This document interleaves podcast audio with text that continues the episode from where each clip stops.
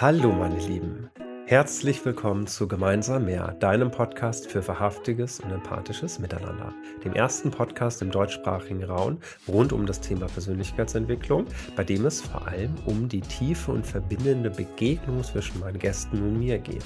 Wir leben vor, wie es ist, erst zu spüren und dann zu sprechen. Das heißt, wir gehen in einen großen empathischen Kontakt miteinander und schauen dann, was für Themen und Erkenntnisse hochkommen. Falls du gerade zuhörst, dann kann ich dir sehr meinen YouTube-Kanal empfehlen. Dort siehst du alle Begegnungen in Ton und Bild. Dann kann ich heute einen wundervollen Gast begrüßen, nämlich Dustin Ewert. Er kommt ursprünglich aus dem Pflegesektor und hat sich vor ungefähr zweieinhalb Jahren selbstständig gemacht als Coach und Consulter. Und ich glaube, das, was ich hoffe, ich zitiere ihn da richtig, für ihn am meisten steht, ist sein Ansatz, das Thema dienende Führung in Unternehmen hineinzubringen. Und mit dienender Führung ist gemeint, als Leader oder als Führender, als äh, Führungskraft den Menschen zu dienen, die im Unternehmen sind. Total spannender Ansatz und das ist auch einer der Gründe, wie wir aufeinander gestoßen sind. Ähm, Dustin und ich kennen uns noch nicht lange. Wir haben uns kennengelernt über, ja, ich würde sagen, glaube ich, einen Aufruf von mir auf Facebook, wo ich einfach so gefragt habe, hey, gibt es Bielefelder Selbstständige und Entrepreneurs, die Lust haben, ein bisschen zu kooperieren, vielleicht Coworking zu machen, auszutauschen. Darauf hat er sich hingemeldet. Und ja, wir sind in Kontakt gekommen und haben gemerkt, wie ähnlich wir unterwegs sind.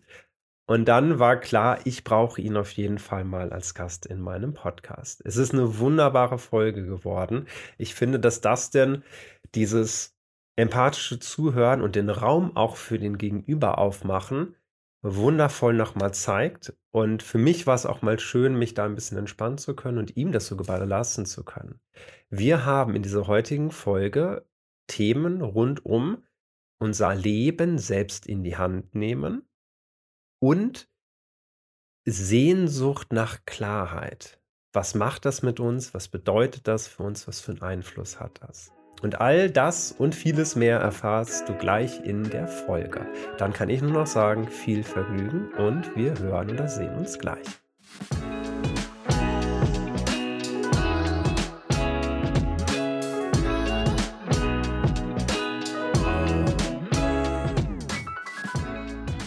Hallo Dustin, schön, dass du da bist. Hi Andreas, schön, dass du mich eingeladen hast. Ich freue mich ehrlich.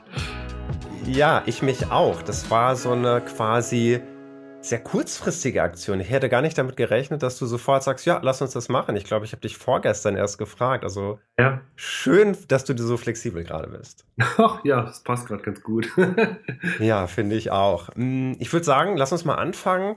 Hol uns mhm. erstmal mit ins Boot. Wie bist du jetzt gerade aufgestellt in 2021? 2021 waren echt viele Umbrüche bei mir, auch durch Corona natürlich. Aber gerade bin ich wirklich in einem Modus, wo ich wirklich zufrieden bin und so nach meinen Werten leben kann. Das ist echt ein sehr schönes Gefühl und äh, da wollte ich immer hin und ja, deswegen bin ich gerade echt happy. Ach, schön, schön. Und ich glaube auch tatsächlich, dass das vielleicht sogar ein Grund ist, wieso wir aufeinander gestoßen sind. Ja. Äh, für alle oder für dich, der gerade zuhört oder zuschaut, äh, das und ich kennen uns nämlich noch gar nicht so lange. Ich glaube, mhm. vielleicht anderthalb Monate. Und ja, wenn genau. ich mich richtig erinnere, hast, bist, hast du auf meinen Facebook-Aufruf reagiert, wo ich Entrepreneurs ansprechen wollte. Nach dem Motto, Stimmt, genau. wollen wir was zusammen kooperieren oder vielleicht einfach quasi Richtung Coworking uns einfach mal Ideen austauschen, brainstormen zusammen. Ganz genau. Genau. So lernt man sich dann kennen. Ne? so lernt man sich dann kennen und dann merken wir auf einmal, oh, wir sind in einer sehr ähnlichen Richtung unterwegs. Mhm. Du machst ganz viel mit Coaching und versuchst das natürlich auch in der Pflege mit anzuwenden. Ich beschäftige mich mit Coaching und siehe da, wir hatten auf einmal so ganz viele gemeinsame Themen, in die wir gehen können. Ja, das stimmt. Und deswegen bin ich gespannt auf die heutige Folge, weil ich würde mal sagen, dass du von meinen Gästen auf jeden Fall mit derjenige bist, der am ehesten, glaube ich, gewöhnt ist an das Format, was jetzt gleich kommen wird. Deswegen bin ich total gespannt. Ich bin auch gespannt.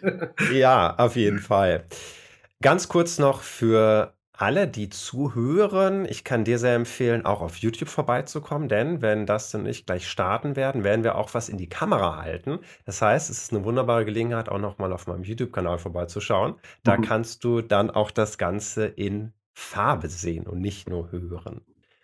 Dustin, dann würde ich sagen, let's go, oder? Sehr gerne. Sehr schön. Wir haben eine Premiere auch noch, also noch eine Premiere, nämlich du hast den Impuls vorgegeben und Ja. ich durfte dann als Hausaufgabe einen Gegenstand dazu suchen. Deswegen würde ich dir zumindest erstmal jetzt die Bühne geben. Welchen Impuls hast du mitgebracht für, für alle, die nicht so genau wissen, was jetzt passiert? Wir werden über einen Gegenstand sprechen, über einen persönlichen jeweils und quasi einen Blick in die Vergangenheit richten, was dieser Gegenstand mit uns zu tun hat Mhm. und es dann in die, in die Gegenwart holen. Welchen Hm. Gegenstand oder beziehungsweise welchen Impuls hast du mitgebracht, Dustin? Ja, ich hatte mir gedacht, weil wir ja beide so ein bisschen in die unternehmerische Richtung gehen, ähm, Mhm. dass ich eine Hand, eine Dekohand äh, ausgewählt habe. Und zwar mit dem Sinn dahinter, dass es wichtig ist, das eigene Leben in die Hand zu nehmen. Hm. Ne? Und es hat ziemlich viel Bedeutung für mich und es hat sich auch ziemlich viel verändert in letzter Zeit. Und das symbolisiert diese Hand für mich sehr gut. Hm. Erstmal ist es ja auch total plastisch, also etwa das Leben in die Hand nehmen und du hast wirklich eine Hand mitgebracht. Es ist, war jetzt nicht so ganz kreativ, aber Das macht doch nichts. Hast du einen konkreten Bezug zu genau dieser Hand, die du da gerade in der Hand hältst? Also vielleicht, wo, wo kommt sie her? Wie bist du auf sie gestoßen? Gibt es da eine kleine Geschichte zu? Ach, wie bin ich auf die Hand gestoßen? Das war, glaube ich, mein erster Deko-Gegenstand in meiner neuen Wohnung. Äh, Es hat sich meine Lebenssituation in der Corona-Zeit auch drastisch geändert, dass ich ähm, ja umgezogen bin und ähm, ja, das ist jetzt gleich schon direkt persönlich quasi ähm, Familie Genau deswegen sind wir hier. Familie verlassen habe und ähm, da jetzt einen neuen Abschnitt für mich beginnen musste. Und das hat auch sehr viel damit zu tun, dass ich mein Leben selbst in die Hand nehmen musste, weil man sehr lange den Weg gemeinsam gegangen ist und auf einmal fehlt die Hand, die man sonst bei sich hatte. Ja, ähm, da musste ich halt sehr viel lernen für mich. In dem Sinne. Und ich war am Anfang noch sehr verkrampft, dass die, dass die Hand doch noch sehr zur Faust äh, sich geformt hat und dass ich sehr verkrampft war und äh, nicht richtig wusste, wohin ich jetzt soll. und mit der Zeit hat sich das einfach alles immer weiter gelockert und die Richtung, wohin diese Hand dann zeigt, hat sich für mich auch verändert und hat sich immer klarer gezeigt. Und vor allen Dingen ist es lockerer geworden. Also es ist jetzt auch so, dass ich mich traue, anderen Menschen die Hand zu reichen, ohne Angst zu haben vor Ablehnung beispielsweise. Ja, das ist so ein bisschen das Symbol gerade für mich. Hm. Erinnerst du dich noch daran, wo du das zum ersten Mal gemerkt hast, dass sich die Hand gerade so ein bisschen lockert? Gab es da irgendwie so einen Schlüsselmoment, wo du gemerkt hast, ja, irgendwie ist das Krampfiger gerade so ein bisschen weg?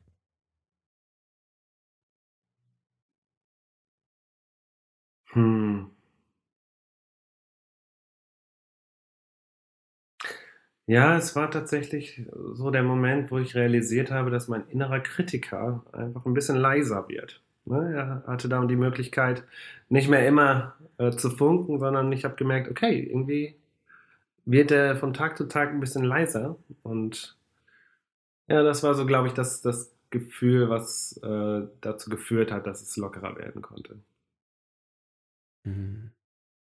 Und wie sieht es mittlerweile mit dem Kritiker aus? Ist er, ist er noch im Hintergrund da? Ist er noch leise vertreten? Wie, wie geht es dem gerade? Ja, er versucht manchmal noch zu funken, weil so ein innerer Kritiker ja auch sehr gewohnt ist, manchmal auch die Macht zu haben. Ne? Äh, aber ich äh, bin gut Freund mit ihm, sagen wir so. Mhm. Ne? Ich kann ihm auch sagen, komm, ne, Piano. Mhm. Du musst jetzt nicht gerade so dolle funken. Und das klappt auch immer besser, tatsächlich. Mhm. schön. Ich gehe noch mal auf das zurück, als du meintest, ähm, dein Leben in die Hand nehmen. Die Hand hat sich entkrampft. Ich habe gerade so das vor Augen, wenn ich jetzt was in die Hand nehme, könnte Mhm. ich ja anfangen, die Hand vielleicht auch zu verkrampfen. Ich, ich habe jetzt so eine Tasse und vielleicht verkrampft sie. Und wenn sie sich jetzt lockert, fällt die Tasse, bleibt sie in der Hand? Also ich frage deswegen gerade, weil ich mir so vorstelle, du, du hast ja eben gesagt, so verkrampft nach der Frage, wohin geht es jetzt? Mhm. Und du bist ja mit dem Impuls eingestiegen, das Leben selbst in die Hand nehmen. Mhm. Würdest du sagen, dass du jetzt das Leben in der Hand hast, während sie locker ist? Oder wie, wie, wie können wir uns das vielleicht vorstellen? Und am besten natürlich vielleicht ganz konkret, wie es gerade aussieht damit. Der Unterschied war tatsächlich, ich habe schon lange, lange, lange versucht, mein Leben selbst in die Hand zu nehmen, sozusagen. Ich habe selbst eine Firma gegründet und ähm, versucht, wirklich alles zu tun, in dem Sinne, um erfolgreich zu sein und irgendwie was zu erreichen. Und das war halt immer in meinem Kopf, aber irgendwie die falsche Motivation. Es war so ein bisschen eher Angst. Weißt du, ich war eher aus Angst, hab, war ich eher motiviert, irgendwas zu erreichen, damit ich dann irgendwas bin und konnte noch nicht äh, das akzeptieren oder mögen, was ich schon war. So in dem Sinne. Und ich bin mal sehr hinter irgendwas hinterhergestrebt, meinte Millionär werden zu wollen und so ein Quatsch. Ne? Ähm, und das war einfach eine Motivation, die ja, die nicht, nicht sinnvoll ist und die mir nicht gut getan hat. Es ist wie diese klassische Möhre, der man immer hinterherläuft, immer hinterher Mhm. nie wirklich ankommt. Und das ist gerade total anders. Ich laufe zwar jetzt auch Dingen hinterher, ne, hinterher ist auch gar nicht das richtige Wort. Ich gehe meinen Weg, aber ich fließe da so durch, sagen wir mal so. Mhm. Ähm, ich habe ein viel, viel besseres Gespür für mich selber. Ja. Ich bin jetzt nicht so, ich muss den jetzt 12 Stunden, 13 Stunden arbeiten und auf jeden Fall To-Dos schaffen, bis ich, dass ich irgendwann erfolgreich bin, sondern ich merke, okay, gerade habe ich mir gerade zwar das geplant, ne, diese Aufgabe zu erledigen, aber gerade merke ich irgendwie so ein Spaziergang wäre gerade ganz gut. Und dann gehe ich den so und dann merke ich, okay, jetzt geht's besser, jetzt kann ich viel fokussierter auf diese Aufgabe gehen und da hat sich die Motivation verändert. Ich will dann die Aufgabe mit Freude machen, weißt du, und nicht mehr aus Angst. Mhm. Und das ist der Mindset-Shift in dem Sinne für mich gewesen, wo ich sagen würde, ja, wenn du das tust einfach oder das tun willst, was du mit Freude tust, dann hast du das Leben in der Hand. So. Mhm. Und du hast ja schon, du hast schon gesagt, dass es, dass du dich, also eben als wir kurz einmal Check-in gemacht haben vor der Aufnahme, war das schon bist ganz entspannt. Gibt es noch einen anderen, vielleicht cooles Körpergefühl oder Zustand, wo du merkst, der ist noch mit dazugekommen, dadurch, dass du jetzt mehr Dinge tust, die du wirklich willst? Also merkst du das vielleicht auch noch irgendwo?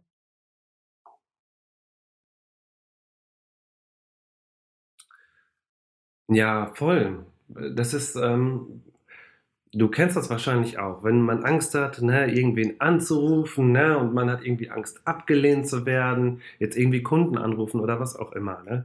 Und man sitzt da und hat diese Barriere so vor sich, so in der Brust, ne. Diese Barriere in der Brust, das, oh, verdammt nochmal, ne. Da musst du doch jetzt irgendwie durch, so, ne. Und Mhm. diese Barriere ist fast gar nicht mehr da. Manchmal kommt sie noch, aber im weitesten Sinne ist sie nicht mehr da, weil ich auch anders drüber nachdenke. Das passt halt wieder zu der Hand. Wenn ich jetzt jemanden anrufe und irgendwie meine Hilfe anbiete, dann kann ich ihm meine Hand reichen. Und wenn er sie nicht annimmt, dann macht es nichts mit mir. Dann ist es seine, seine Wahl gewesen. Das liegt halt einfach nicht in meinem Einflussbereich. Ich habe alles getan, um meine Hand zu reichen. Wenn er sie nicht nimmt, dann ist das okay für mich, so weißt du? Und dann geht es nicht direkt wieder auf den Selbstwert.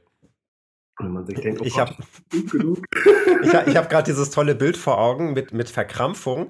Vielleicht Ja. vorher zu sagen, krampfhaft den anderen am Arm packen, so nach dem Ganz Motto, genau. jetzt mach mal, hilf mir.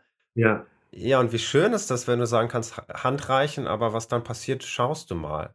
Also, Ja.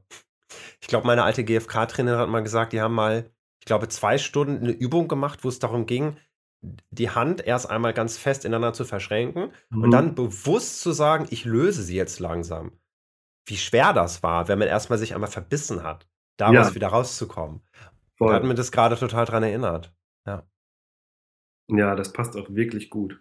Das war auch nicht einfach, aus diesem verkrampften Modus rauszukommen. Also da braucht es echt einige Lebenskrisen, um da irgendwie das zu schaffen, ja.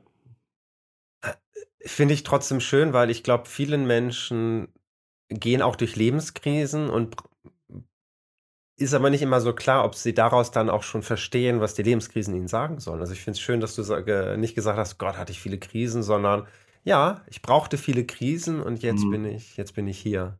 Ja. Ich habe das, das war in unserer Ausbildung auch, da sagte irgendein Dozent, Krisen sind höchst produktive Zustände, wenn man ihnen den Beigeschmack der Katastrophe nimmt. ah, das ist ein wunderbarer Satz. Den werde ich mir später auf jeden Fall nochmal aufschreiben. ja. Ja, richtig schön. Schön. Hm. Gibt es noch irgendeine Note oder irgendeinen Aspekt, den du noch zu der Hand gerne erzählen möchtest? Dann wäre jetzt auf jeden Fall noch die Gelegenheit dafür. Hm. Nee, so spontan fällt mir jetzt gerade nichts ein.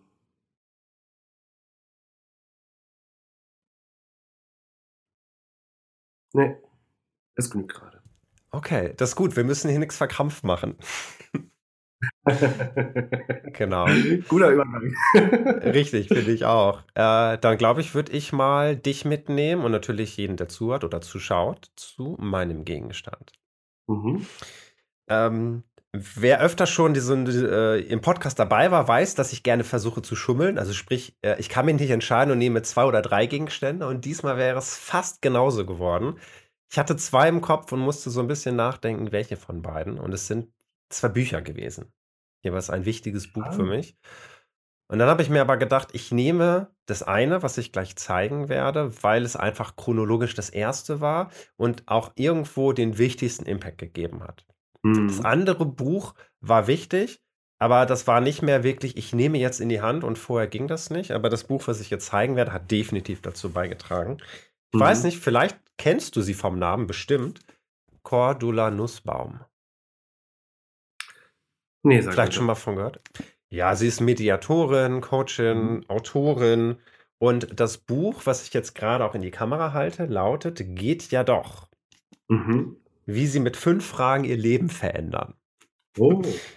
Ja, das, das Tollste war, wie mich dieses Buch gefunden hat. Das erzähle ich vielleicht erstmal zuerst. Ähm, das war eine. Zeit, ich war noch im Referendariat, gerade so Richtung letztes Drittel, das muss so 2015 gewesen sein. Mhm. Und ah, ich, äh, mir, mir hat das Ref so, mir ist es so schwer gefallen. Ich hatte so viele Zweifel und wusste nicht so richtig, will ich, will ich nicht, wo will ich eigentlich hin? Ich musste eben so schmunzeln, als du das erzählt hast, was dich geplagt hat Mhm. bevor du dein Leben in die Hand genommen hast. Und ich glaube, es geht vielen so. Es war Mhm. für mich genauso. Und dann dachte ich mir, was könnte ich denn jetzt machen? Und ich hatte noch keine Ahnung von Persönlichkeitsentwicklung, den Begriff kannte ich nicht mal. Mhm. Und ich habe einfach mal bei eBay Kleinanzeigen, glaube ich, keine Ahnung, Ratgeber, ich habe irgendwas eingegeben in der Hoffnung, ich kriege eine Lösung. Und siehe da, dieses Buch tauchte auf. Ja. Ich habe mir das für drei Euro oder so gekauft. Es steht eine Widmung vorne mit drauf. Wie witzig, vor allem, äh, es ist für Andrea alles Gute. Ich habe überlegt schon länger, ob ich da ein S einfach dran schreibe und sagen kann, aha, ist für mich. Dann mach das doch. Ich gucke mal. Ich habe ich hab Cordula äh, letztes Jahr im Oktober interviewen dürfen. Ähm, vielleicht signiert sie mir einfach ein neues Buch. Mal gucken.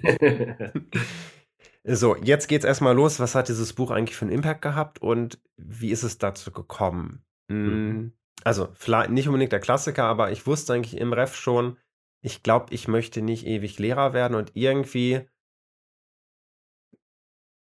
viele Dinge klappen nicht so auf eine Art, wo ich sagen würde, eigentlich müsste das doch jetzt gut laufen. Ich hatte viele Bauchschmerzen und gleichzeitig wusste ich überhaupt nicht, wohin soll es denn gehen. Und dieses Buch hat mir da ganz viel erstmal offenbart.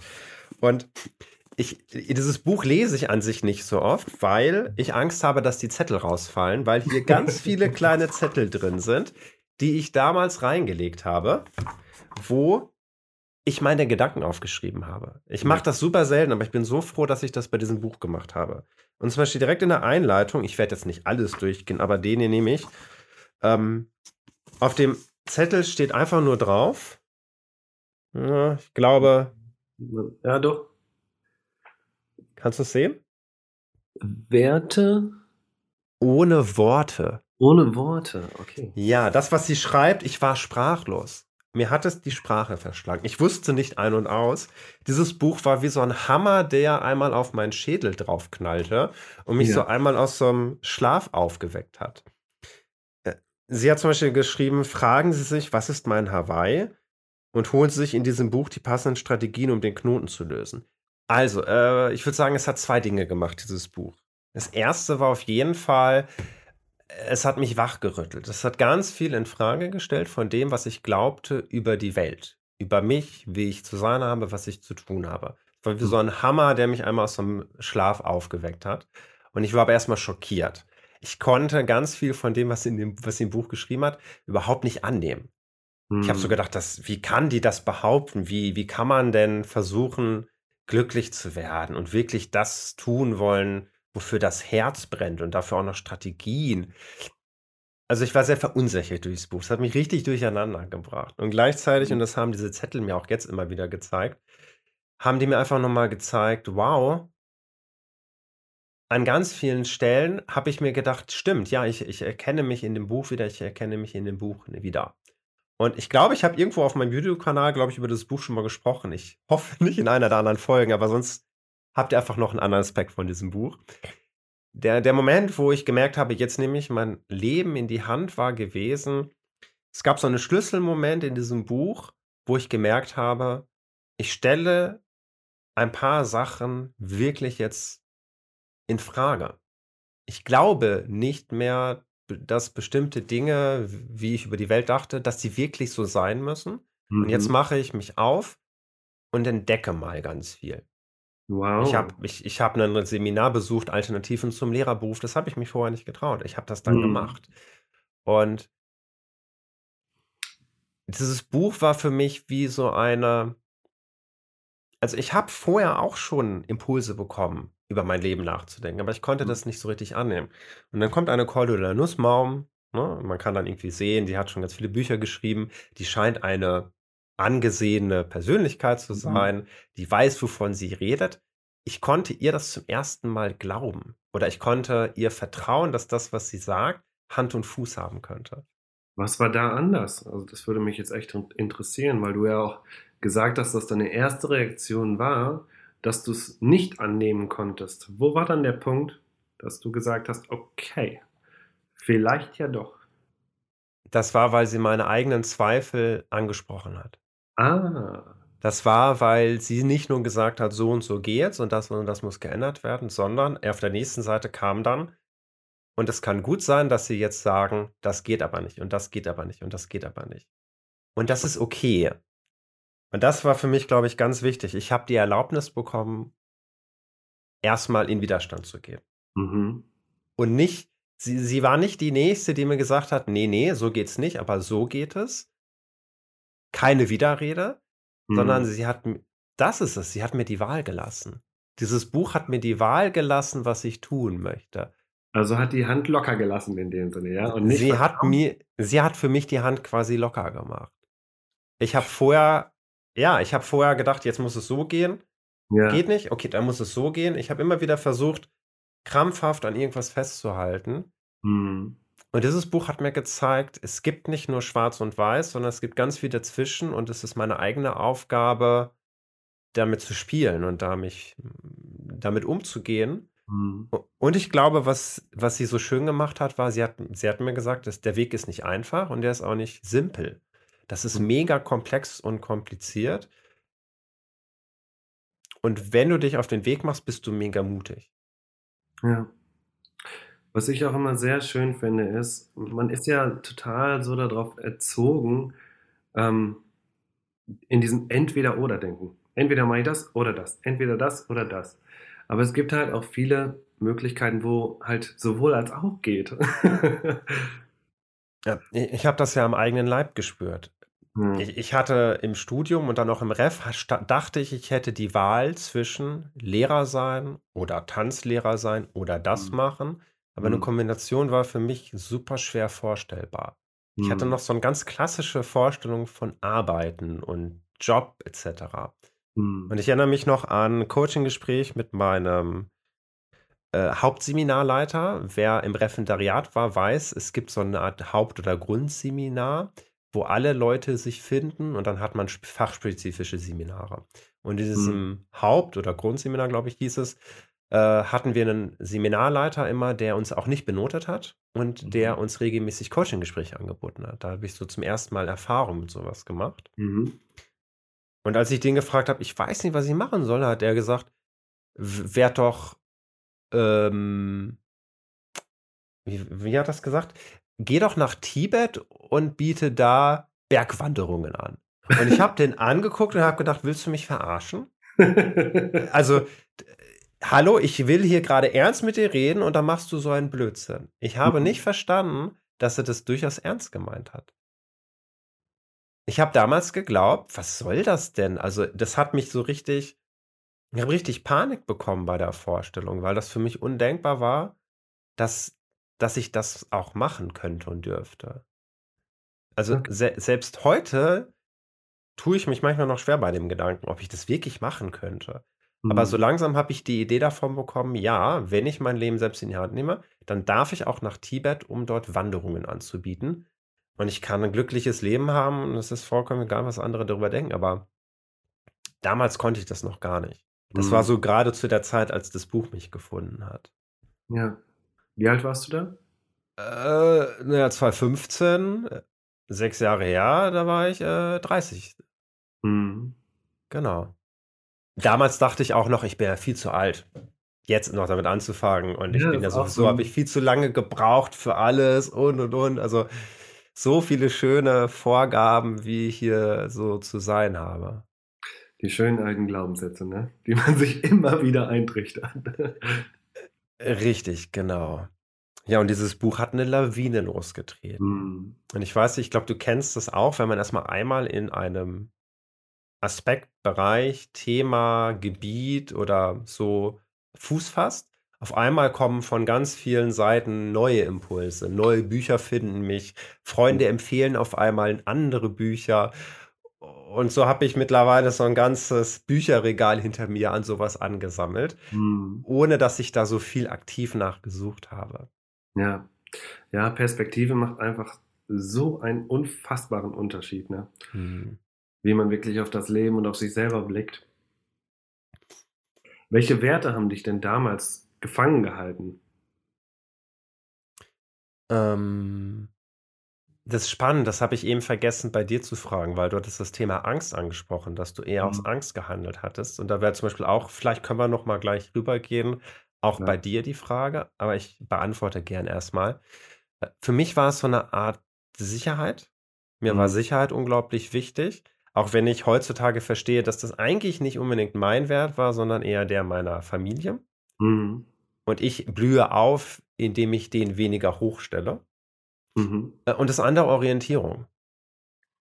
Weil wer mich ein bisschen kennt, weiß, ich war schon immer ein bisschen schräg. Mhm. Und ich habe lange gebraucht, um zu verstehen, dass ich schön schräg bin. ja. Und gleichzeitig falle ich dadurch durch viele Schubladen, durch viele Raster. Mhm. Und das Problem war gewesen, in der Zeit, wo ich auch aufgewachsen bin, ich hatte nicht so viele Menschen, die mir dafür dann Orientierung geben konnten. Mhm. Ich habe halt einfach immer wieder gemerkt, irgendwie, ich passe nicht so richtig dahin, hier bin ich irgendwie so ein bisschen verloren. Und dann wusste ich auf einmal nicht, wohin. Mhm weil so wenig zu mir wirklich passte. Ich habe das dann zwar gemacht, aber so richtig, dass ich dachte, ja, das ist es, das hatte ich einfach selten. Ja. Und deswegen habe ich dann einfach das gemacht, was ich kannte, wo ich glaubte, naja, besser als so komplett verloren zu sein. Hm. War es auch so ein bisschen, um den Erwartungen der anderen gerecht zu werden? Ja. Aber die spannende Frage lautet, welcher Wert ja dahinter steckt. Also ich, war, ich bin mir nicht sicher, ob ich das als Wert ansehen würde, ich möchte den Erwartungen anderer gerecht werden. Ich glaube, dahinter steckt für mich eigentlich, warum es für mich ging, war, ich wollte sowas wie Anerkennung oder Wertschätzung haben. Mhm. Mhm. Weil wenn ich die Erwartung treffe, dann bekomme ich vielleicht Lob oder die Wertschätzung, den Respekt. Auch da wieder auf Basis von diesem verrückten Glaubenssatz, ich muss erst was tun, damit andere mich wertschätzen können. Ja, ja, den hatte ich ja auch leider ziemlich lange. Ja. Und ich kenne das auch, also ich ähm, hatte halt auch, mein Umfeld hat halt wirklich nur aus Angestellten. Das war der, die Leute, die da Mhm. waren. Die konnten überhaupt nicht nachvollziehen, warum ich überhaupt so einen Weg gehen wollte. Und da war es wirklich schwer, sich für sich selber dann einzustehen und zu sagen, nein, ich, ich gehe diesen Weg trotzdem. Verstehst du, wie ich das meine? Ja, natürlich. Jetzt brenne ich natürlich total. Ist das so über Nacht gekommen? Du bist morgens aufgewacht und gesagt, jetzt stehe ich für mich ein oder wie, wie, wie ist es passiert? Oh, das ist jetzt wirklich sehr persönlich. Du musst es natürlich nicht teilen. Das ist natürlich auch immer wichtig. Es ist ganz freiwillig. Du guckst einfach mal. Ja.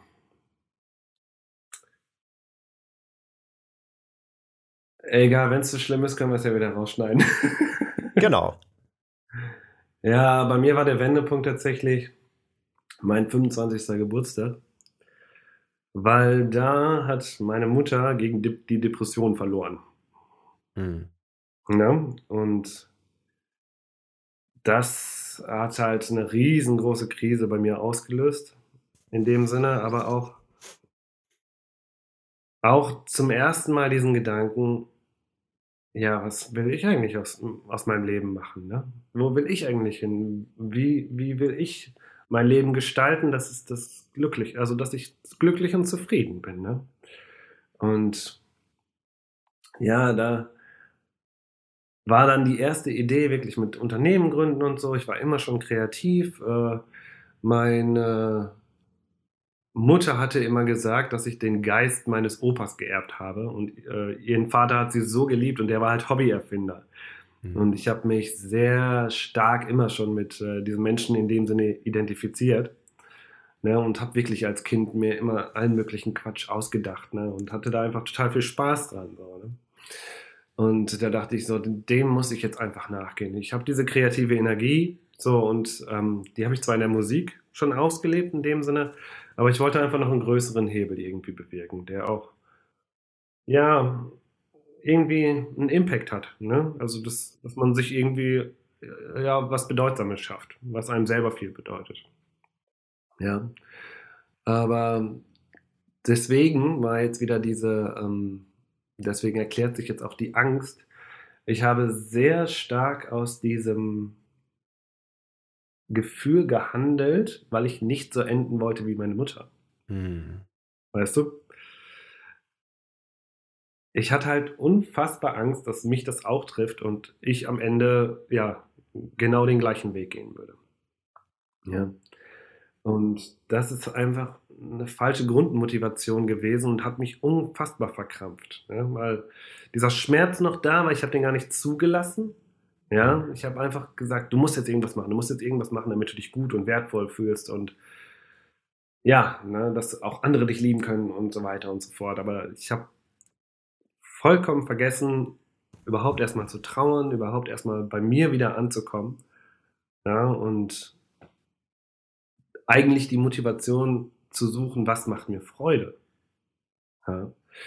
Und durch diese falsche Motivation habe ich viele Menschen in meiner Umgebung auch vergessen. Ne, weil ich nur noch auf mich war, du musst das jetzt so, ne, du musst dein Leben jetzt genauso gestalten und alle anderen waren eher schon meine Gegner sozusagen, weil sie verstehen mich ja nicht und äh, die sind ja alle angestellt. Also es war ein sehr, sehr verqueres Denken irgendwann. Aus einer Angst heraus. Hm. Aber diese Angst habe ich lange, lange nicht erkannt. Ja, und ähm, ah, verdammt nochmal.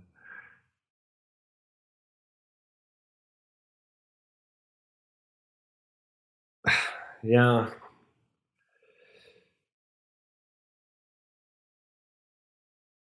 Meine Schwester ist dann noch den gleichen Weg gegangen wie meine Mom. Und ähm, ja,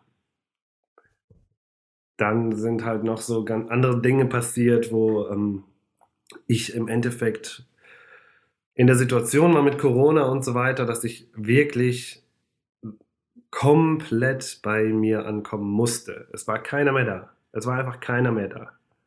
Und ich hm. hatte nur noch mich, ja. Und das war eine extrem schwierige Zeit. extrem schwierige Zeit, aber ich bin so tief bei mir angekommen, wie ich es vorher noch nie geschafft habe. So weißt du, dieses, zum Beispiel dieses innere Kind, sich mit dem inneren Kind zu ver verbinden. Ich habe unfassbar viele Geschichten geschrieben, wo, das hat mir immer sehr geholfen, wo ich einfach Figuren erfunden habe, ne, die aber meine Geschichte widerspiegeln. So konnte ich quasi mhm. aus der Metaebene da drauf gucken, ohne selbst so tief drin zu sein. Weißt du, und es äh, gab dann eine, ein Video tatsächlich von Tobias Beck. Ich, man kann von ihm halten, was man will, aber da hat er auch so eine innere Kindmeditation gemacht. Und ähm, da ging es dann halt darum, ne, stell, dich, stell dir jetzt vor, so eine Situation, wo du dich als Kind früher so alleine gelassen gefühlt hast und ähm, ne, wie du dich da gefühlt hast. Und äh, da hatte ich halt so eine Situation im Kopf, ne, wo mein Vater dann halt da war und geschimpft hat. Ne, und ähm, dann sagte er, und jetzt stell dir dich in deinem Erwachsenen-Ich vor, wie du daneben stehst und dich als kleines Kind selber in den Arm nimmst, ja, und tröstest. Mhm. Und sagst, ey, ich bin da für dich, so, ne? Boah, ich habe so derbe geheult. Ich habe so derbe geheult. Das war übelst krasser Moment für mich, ey. Ja, und das ist halt auch das gewesen, was dann halt auch lange Zeit in mir war. Ich war halt sehr abhängig auch von Meinung anderer Menschen, von Liebe anderer Menschen, weil als Kind, wenn du quasi schlechte Erfahrungen machst, du bist ja in diesem, ja, in diesem abhängigen System, ne? Und wenn da jemand sagt, du bist nicht richtig, so wie du bist, dann glaubst du das erstmal. Mhm. Und das ist ja für dich als Kind lebensbedrohlich, ja, wenn die dich ablehnen in dem Sinne.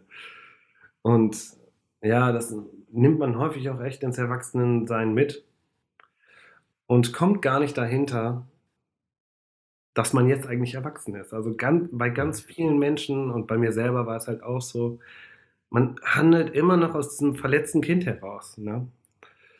So dass ein andere lieben, so in dem Sinne, ne?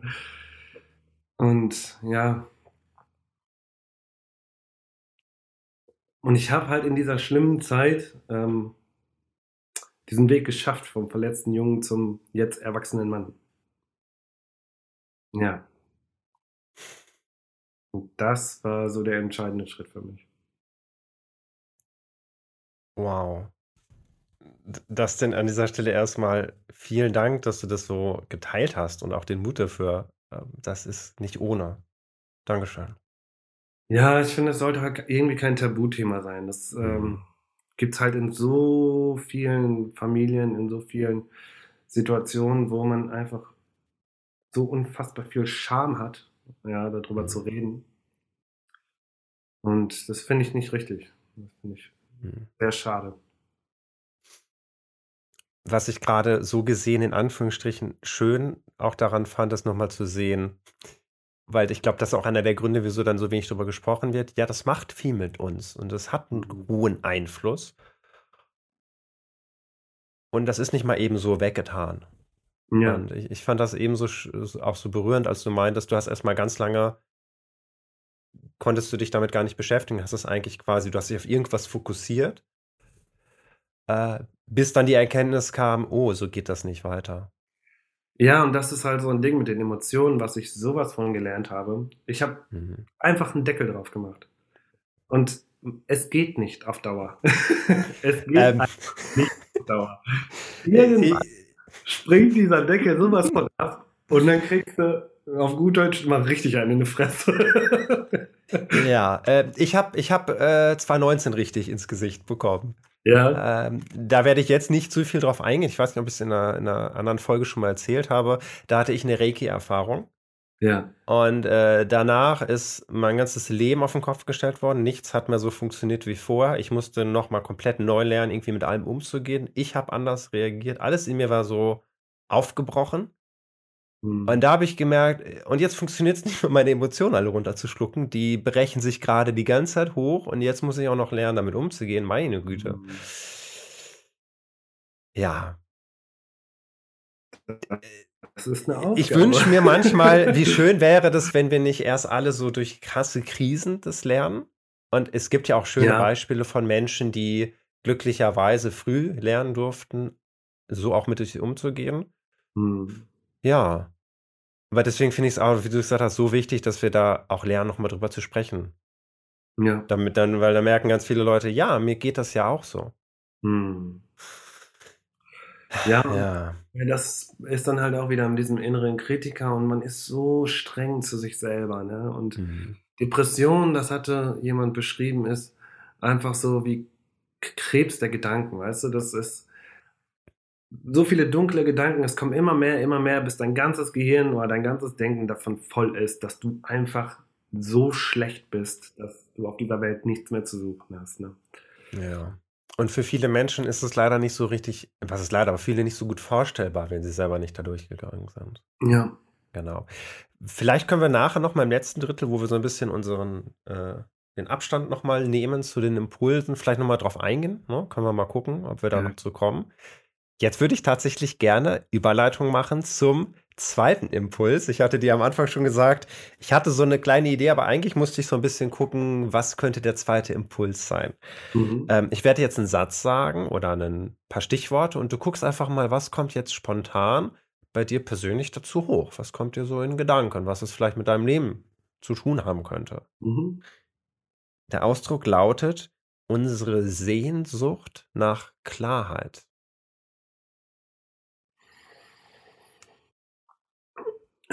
Ja, Klarheit ist ein ganz, ganz wichtiges Thema für mich gewesen. Und auch das, fü das führt genau auch dazu, dass meine Hand jetzt locker ist.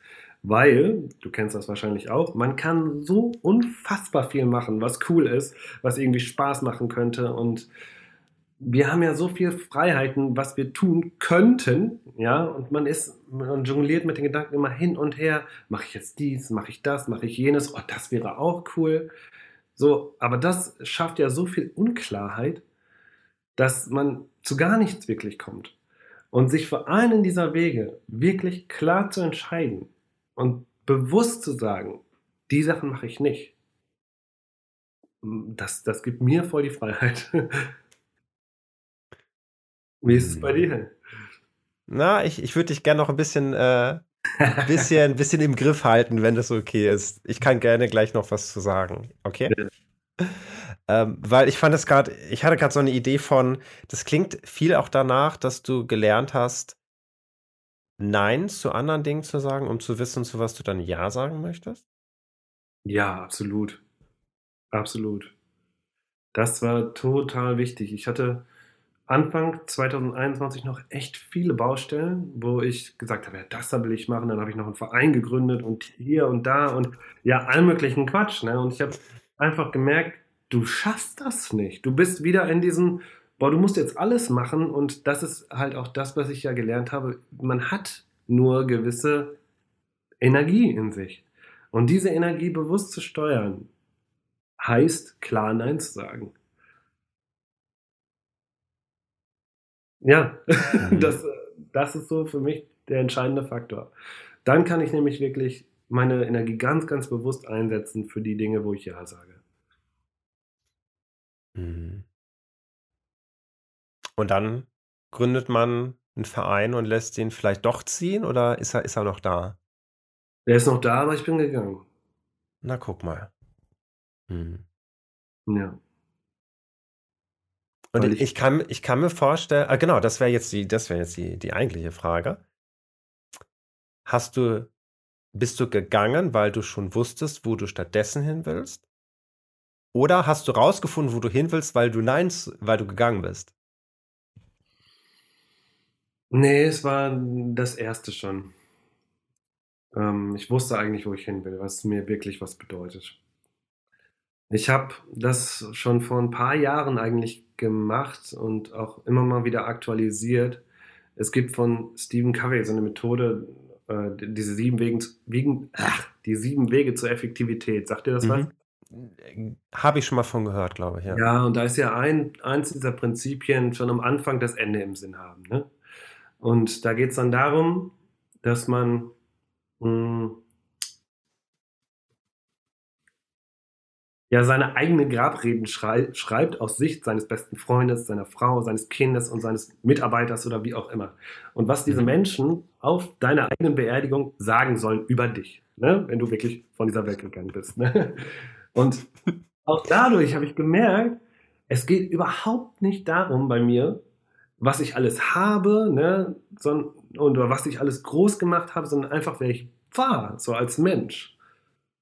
Das Sein war in jeder dieser Reden, die ich mir so ausgedacht habe, viel wichtiger als das Haben. Mhm. Ja.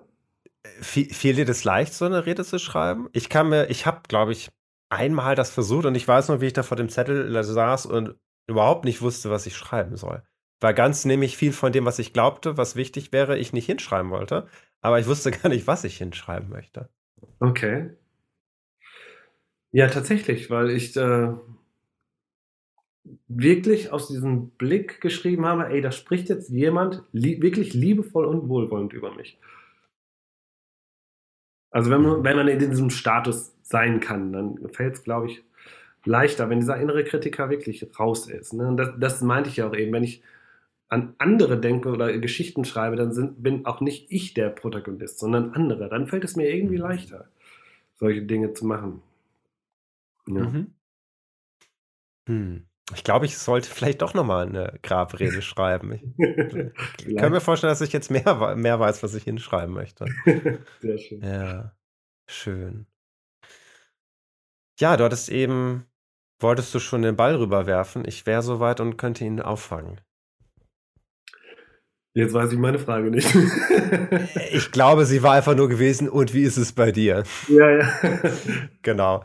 Äh, Ich bin total, ich bin total nicht überrascht, aber auf jeden Fall, ich bin sehr beeindruckt, dass mein Impuls, ich hatte tatsächlich einen, ich hatte ein bisschen was anderes sogar noch im Sinne, den Impuls. Und ich finde es schön, dass du einfach die andere Perspektive aufgemacht hast. Okay. Weil für mich war in dem Impuls das wichtige Wort nicht Klarheit, sondern Sehnsucht. Mm. Ich hatte erst überlegt, ob ich es klar, ob ich es noch ein bisschen sch- expliziter schreibe, aber ich wollte es bewusst offen lassen. Schöne Idee. Mhm. Für mich ist es nämlich fast genau andersrum wie deine Perspektive. Ich habe gemerkt, dass ich in den ganz lange unfassbar viel Sehnsucht nach Klarheit hatte und die Mhm. hat mich aufgefressen. Die hat mich verkrampfen lassen, weil Okay. ich so sehr alles klar haben wollte. Ich wollte genau wissen, was ich werden will. Ich wollte genau wissen, wie die Welt funktioniert. Ich wollte genau wissen, wie jenes und das, X und. Y. Mhm.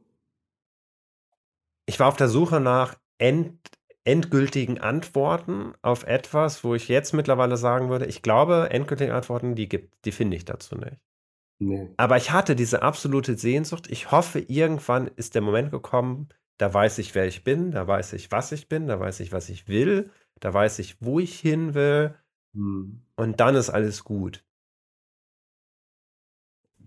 Und dann habe ich, ich bin immer noch dabei zu merken, nee, ich glaube, das funktioniert nicht. Und als du eben meintest, ähm, also die Grabrede finde ich immer noch schön als Idee. Ich Mhm. habe eher immer so gedacht, ich muss wissen, wo ich hin will, auf der Handel Handlungsebene, auf der das und das erreichen in meinem Leben. Und dann kann ich den Weg dahin finden. Und das hat nie funktioniert, weil ich nie, ich bin nicht auf die Idee gekommen, so richtig, wo ich hin will. Ich habe immer so, keine Ahnung, weiß ich nicht. Mhm. Und jetzt ist es so, seit einigen Jahren, dass ich immer mehr in die Richtung gehe, ich probiere Dinge aus und dann schaue ich, was, wie, wie geht's mir damit? Kommt, kommt eine Motivation hoch, kommt eine Begeisterung hoch, Mhm. ohne sofort zu überlegen, was bedeutet das jetzt? Bedeutet das jetzt, dass ich, ne, ich habe letztes Jahr als Online-Redakteur angefangen und ich hatte schöne Mhm. Gespräche. Werde Mhm. ich jetzt professioneller Redakteur? Werde ich jetzt das? Nee, diese Fragen kriege ich damit trotzdem nicht beantwortet, glaube ich. Und Das ist halt, was macht dir Freude? Genau. Und ich habe immer versucht, es von hinten aufzuziehen. Ich habe immer gedacht, ich muss schon wissen, wo ich am Ende die Freude bekomme. Ja. Ganz am Ende, ganz konkret. Millionär werden, gut, das hatte ich nie im Sinn, aber irgendwie Absicherung, das ist bestimmt, das gibt mir Freude. Hm. Also selbst einen Job, der mir Freude bereitet, war so mein Endziel. Ja, wie finde ich Mhm. den denn? Ich muss eigentlich andersrum anfangen. Ich muss jetzt gucken, was mir jetzt gerade Freude bereitet. Mhm. Wo, wo, wo, wo, wo, wo kann ich mich über Kleinigkeiten freuen? Wo merke ich, dass ich irgendwie, ne, also es, wo ein Lächeln hochkommt? Also äh, Ja. ich mache so oft Dinge immer noch, wo ich nicht wirklich spontan lächeln kann.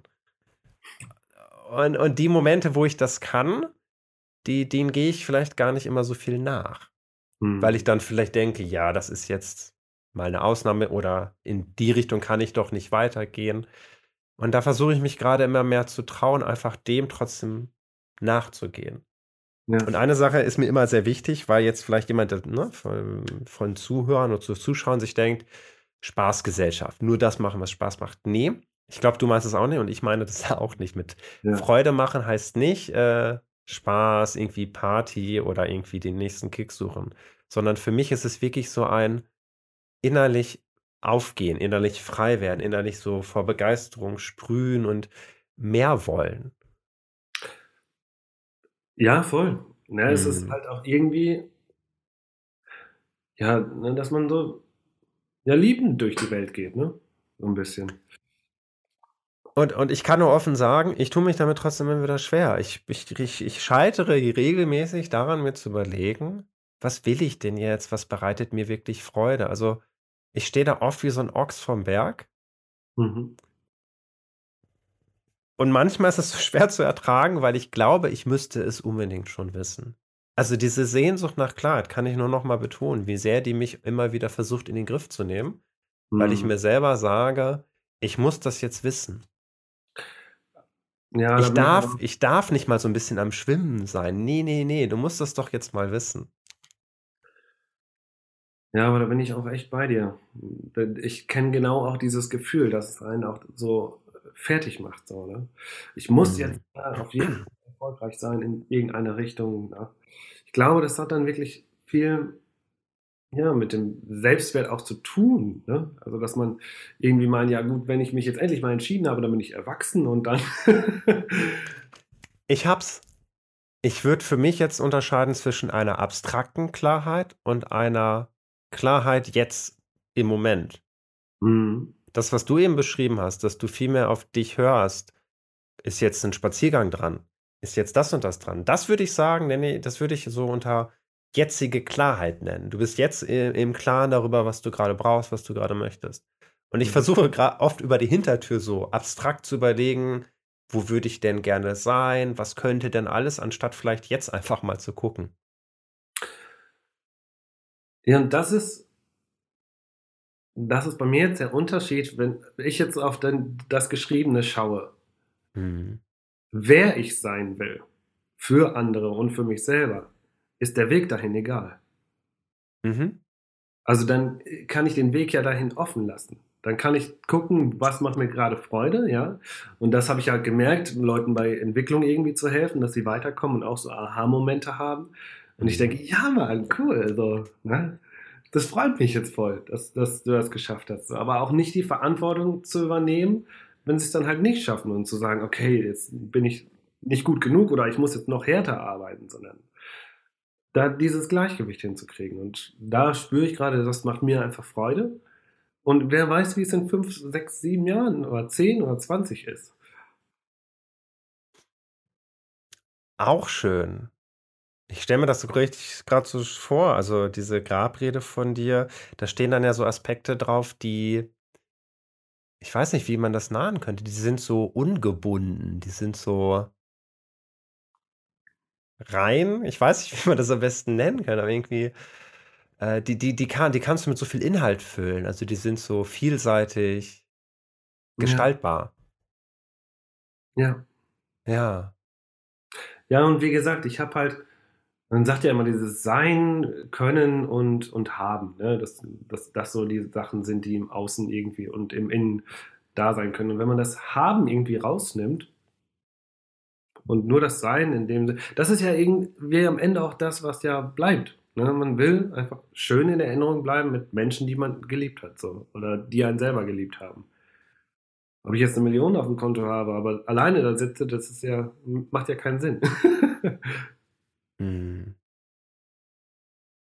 Ja. Das ist, glaube ich, halt einfach das, wie ich von der Welt gehe. Ne? Zu wissen, es gibt Menschen, die habe ich geliebt und die haben mich auch geliebt so. Hm. Und ich habe einfach eine Aufgabe gemacht, die ich sinnvoll für mich finde. Ja. Ja, Ja. und das ist, das ist so gesehen auch eigentlich ganz praktisch und vor allem sehr, sehr clever, dass du da nicht nur bei ich möchte geliebt werden, sondern sie auch ein bisschen noch mit Inhalt füllen konntest. Ja, natürlich. Aber das Ja. ist dann halt auch nicht dieses Entweder-Oder, sondern das ist sowohl als auch. Es ist gerade möglich, diese Aufgabe zu erledigen, aber es ist Mhm. genauso möglich, dass es in zehn Jahren in eine komplett andere Richtung geht. Hm. Ja, ich bin da ganz bei dir. Ich würde sagen, es ist langsam an der Zeit, weil wir schon so ein bisschen anfangen, in der Richtung unterwegs zu sein, zu unserem Wrap-up von der Folge. Ich würde so vielleicht starten. Gibt es jetzt in dieser heutigen Folge, in unserem Gespräch miteinander, vielleicht irgendetwas, wo du sagst, yo, ich glaube, das nehme ich noch mal mit. Da war irgendwie vielleicht ein kleiner Aha-Moment oder hat irgendwie vielleicht was Klick gemacht oder da hast du noch gemerkt, ach, das ist eine schöne Erinnerung, die du mitnehmen möchtest.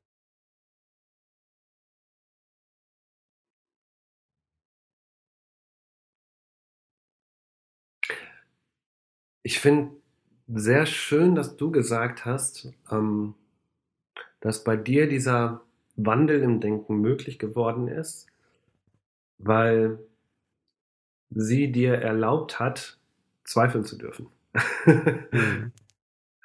Das finde ich irgendwie total schön, weil äh, du da einfach abgeholt worden bist und da für dich, dich selber auch die Erlaubnis geben konntest, äh, mal anders zu denken. Mhm. Wenn ich das vielleicht mal auf eine Ebene höher heben würde, stelle ich mir das gerade so vor, ich glaube, die vielen Schwierigkeiten und Konflikte, die wir so haben miteinander, sind oft, weil wir glauben, dass wir wenig Wahl haben oder der andere uns keine Wahl lassen will. Hm. Und ich kenne das von mir selber auch, dass ich anfange, anderen auch nicht so die Wahl zu lassen. Hm. Ich musste da eben so dran denken, als du da meintest, dass du eine Zeit lang halt so die anderen, die Angestellten so als Feinde dann schon fast angesehen hast, die dir bestimmt was Böses wollen. Hm. Ja, worauf münzt das? Also, wenn ich glaube, auch andere würden mir wenig Wahl lassen, wenn, wenn ich sie lassen würde, dann sind das alles ganz böse Menschen um mich herum. Und unter Umständen reicht es vielleicht sogar schon, wenn ich selber sage, die können machen, was die wollen. Also, vielleicht zwei Aspekte dazu. Mhm. Inwieweit ist das Umfeld dafür verantwortlich, dass wir so denken? Oder reicht es schon, wenn wir in unserem eigenen Denken das einfach umswitchen können? Also, du hast es eben ja schon gesagt, die wurden auf einmal nicht mehr Feinde, sondern einfach andere Menschen, die anders ticken als du, aber deswegen das nicht so bedrohlich sind. Du kennst wahrscheinlich auch viele Menschen. Und ich Vielleicht. in diesem, in diesem Sinne war ich halt auch so, ich habe die Verantwortung einfach abgegeben. Hm. Ja. Sagt, ja, ihr gönnt mir das alle nicht, ne, bla bla bla bla bla, deswegen muss ich jetzt schlecht drauf sein. Also eigentlich hast du quasi selber auch nicht gewählt, oder? Du, äh, eigentlich wurde für dich dann auch gewählt. Du hast quasi die Wahl abgegeben.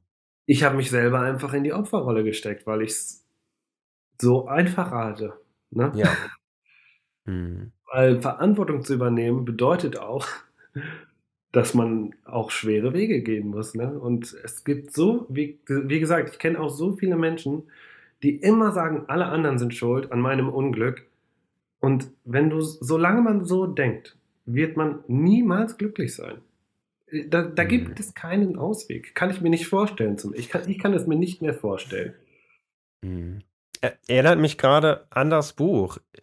Vor dem Buch dachte ich, ja, mir, ich, ich weiß nicht wohin, aber ich habe es ja auch schwer und es wird mir auch schwer gemacht.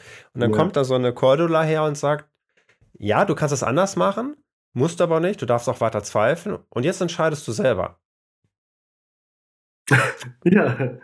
Aber ich, wo, wo, ich will Opfer sein. Ich möchte, ich möchte leiden müssen. Ich möchte, dass die, ich möchte eigentlich gerne weiter in einer Gesellschaft sein, die mir das nicht erlaubt. Ja. Äh, Ich glaube, du erlaubst es dir selber auch nicht. ja, das ist richtig. Ja.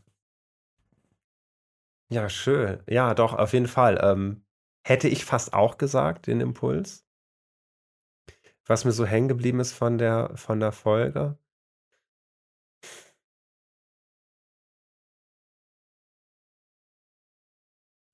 Mm.